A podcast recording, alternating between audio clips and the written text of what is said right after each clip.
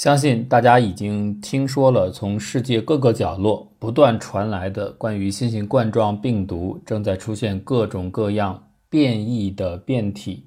那么到目前为止，可能在新闻界比较引起人们关注和广泛传播的，大概有十几种 SARS-CoV-2 的变种病毒。有一些似乎和传染性的增强以及致死率的增加有关，尽管这需要更多的科学数据来进行验证。但是，相应的消息和一些与传播现象增强的符合，使得很多研究者都将目光投向冠状病毒的变体的情况。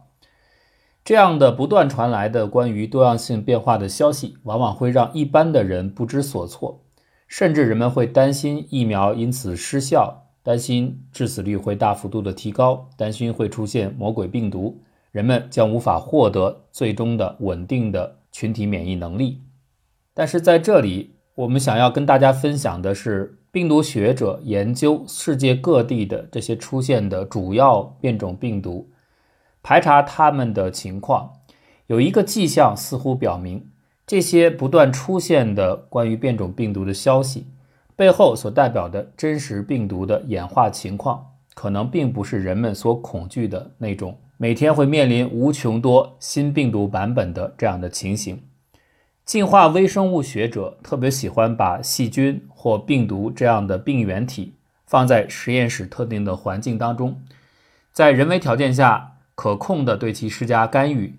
模拟自然环境当中有利或不利的变化。比如对细菌，我们可以用抗生素；对病毒，也可以构建一些竞争性的场合，以此来观察相应的微生物演化的情形。实验室方法的最强大之处在于，可以同时使用多个演化的后续分支，使用多个种群来再现可能在自然环境当中需要较大的规模才能收集到的数据，重现整个族群进化的场景。而且，这样的操作方法具有可重复性和可预测性。通过这样的观测，人们可以来对某一种菌株或某一种毒株它的变化的多样能力有一个大致的评估。进化当中有一个重要的现象，叫做趋同进化。它是指在不同演化的生物分支当中，由于所处的自然环境的强烈选择作用，最终这些不同的独立分支会在某些特征上出现相似的特点。其目的当然都是为了适应同样的环境。趋同进化有一些非常显著的例子，比如说在沙漠当中生活的很多物种。它们都趋同地进化出了沙子的保护色。另外，像鲸鱼、海象、海牛这些动物都进化出了鳍。而显然，作为不同分支的后代，它们是各自独立进化出这些用于游泳的器具的。还有包括人类，到了成年之后依然保留了乳糖的消化能力。这在地理上已经分隔的许多人群当中，分别被独自的观察到，说明这也是各自独立进化出来的趋同现象。现在我们可以回到 SARS-CoV-2 的病毒的进化的场景，我们可以从它们的身上提取完整的病毒的基因序列，从而观察里边可能出现的趋同进化的模式。和很多人的直觉相反，绝大多数的病毒的突变都是一次性的，也就是被自然选择给灭绝掉了，是一个不成功的进化改变。但是，随着大量的突变的尝试，有一些病毒仍然可以成功的复制自己，并且感染很多的人。这样，这些突变就建立了新的后续分支谱系。如果我们在病毒的广泛分布的谱系的不同分支当中，例如我们在世界各地地理距离相隔遥远的不同人群的样本里边，反复的出现相似的突变，那这很可能说明此种突变编码了某种。有助于病毒繁殖和传播的适应性的编码。随着冠状病毒基因监测能力的增强，现在的一些研究已经确定了新型冠状病毒广泛传播的趋同进化的特点。例如，在美国，实验室已经跟踪到了至少在七个遗传上属于独立发展的谱系，这些谱系在一个共同的非常出名的刺突蛋白的特定位置上。都发生了突变，这个突变位置的蛋白用于解锁人类的细胞，帮助进入人类的细胞当中完成病毒的复制。而这个突变的具体位置的编号叫做六七七。在最原始的 SARS-CoV-2 的病毒序列当中，这里是一个氨基酸，叫做谷氨酰胺，它的代表字母叫做 Q。在刚才提到的七个谱系当中，六个谱系里边，原本的 Q 突变成了另外一种氨基酸，叫做组氨酸，英文字母叫 H，也就是从 677Q 变成了 677H。而在第七个谱系当中，Q 变成了另外一种氨基酸。叫做脯氨酸 P 成为了六七七 P。另外，这每个谱系还有一个被称作 S 六幺四 G 的突变，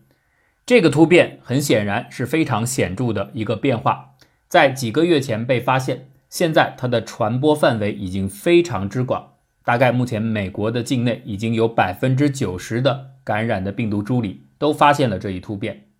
不仅仅是在美国传播的病毒。美国以外的病毒谱系里边也注意到发现了 677H，包括埃及、丹麦、印度、马其顿各自的一个大型的集群。此前被人们广泛关注的一个新型冠状病毒的新的变体 B. 点一点五二五里面也有 677H 的突变，这是从前面更有名的在英国最早发现的 B. 点一点一点七变体。从这里边衍生出来的后续的分支血统，B 点一点一点七可能是现在所有变体当中名声最大的，因为当它一出现，立刻和在英格兰地区引发的病毒传播的数量的激增被建立起了关系，同时也不断的有报道指向相应的地区传播病毒带来的致病性似乎也有所增强。S 六七七这个突变在全球各地同步出现。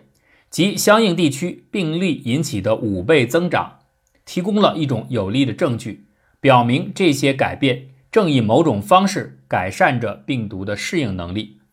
人们现在还不能够明确的知道究竟是怎样改变这样的适应能力的，但是非常引起关注的一点是，S 六七七和刺突蛋白区域相邻，而刺突蛋白区域正是帮助病毒进入和感染人类细胞的关键位置。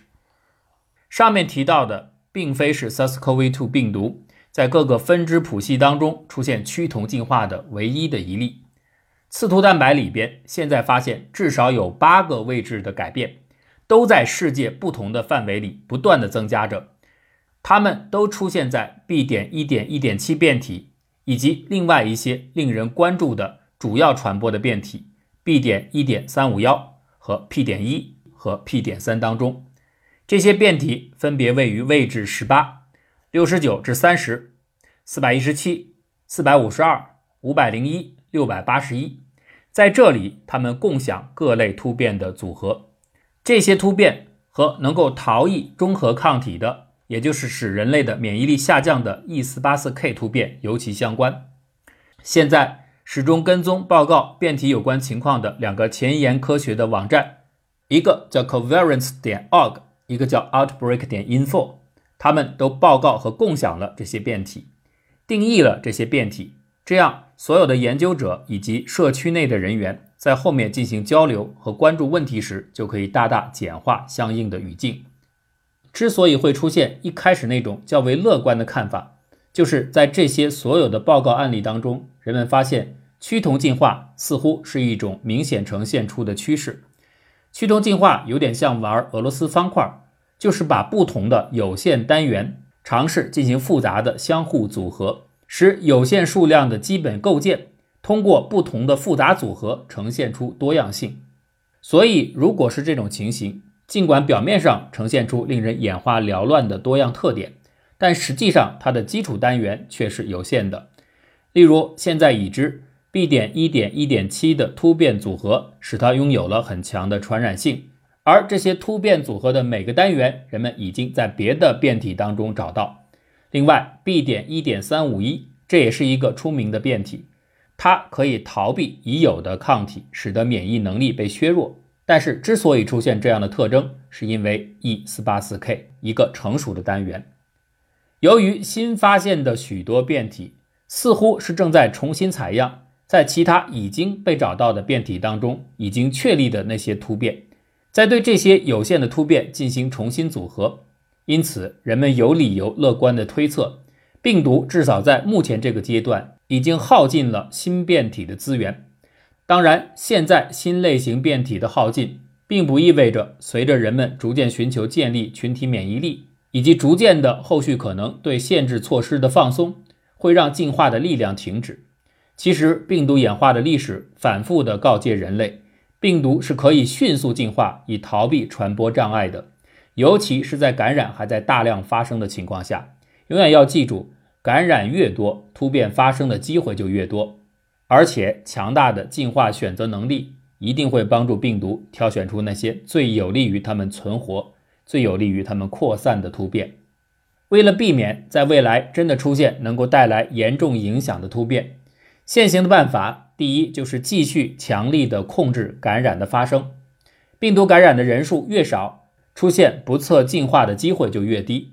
此外，人们还必须进行大量的投资，建立早期预警系统，随时更新和检测新的 SARS-CoV-2 的变体以及其他新出现的可能的病原体。越能在最早的时间内同步更新出所有的病毒的变种，了解其序列的变化，监测其是否已经出现了基础单元方面的重大改变，这将为后续的疫苗注射。包括可能在必要时需要跟进的疫苗的改变，还有病毒的防控，提供至为关键的信息。但至少在目前，面对新闻界不断传来的消息，似乎人类正在面对一个纷繁复杂的病毒世界。其实，向下穿透到最底层的病毒知识，你可以发现，大量的独立演化的分支当中不断出现的趋同进化的结果，可能预示着这些改变。并没有那样的多样性。